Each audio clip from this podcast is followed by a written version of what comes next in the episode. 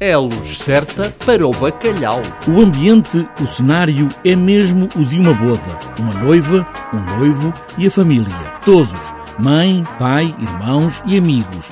Ricardo Aibel, que encena esta boda de Brest, alarga ainda mais este núcleo. É como se toda a sociedade estivesse ali. A peça, na verdade, fala de pessoas e de valores. E, portanto, é como se recriasse naquela sala, naquela festa, naquela boda, uma micro-sociedade, um circuito de pessoas ligadas pelos afetos, supostamente, portanto, pai, mãe, eh, amigo, amiga, eh, etc., irmã, e no fundo tudo isso não vale nada, portanto, tudo isso é mentira, tudo isso é tem pés de barro. Porquê é que me está a dar com o pé há pelo menos 3 minutos?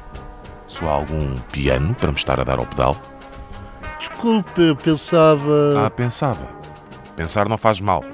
Desde não pense com os pés. O noivo construiu com esforço toda a mobília, mas como esta família, também a cola não foi a melhor e tudo começa a desmoronar-se. Arduamente, todos os dias levantando-se de manhã e tal, portanto, pensando na sua casinha, construiu os móveis, mas depois a cola não era boa e, e durante a, a peça as coisas vão se deteriorando e, portanto, havendo um paralelo entre o que são os móveis e aqueles objetos que habitam a casa ou que compõem uh, o desenho de, de, de, uma casa e aquelas relações. Mas um pequeno defeito qualquer da cola que não era boa vai dar-lhes razão. A boda não é uma farsa, é mesmo uma comédia. Rir é para fazer rir. É uma peça muito para fazer rir.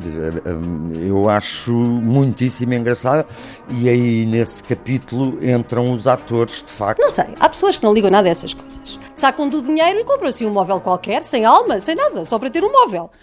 Mas nós não, nós gostamos das nossas coisas.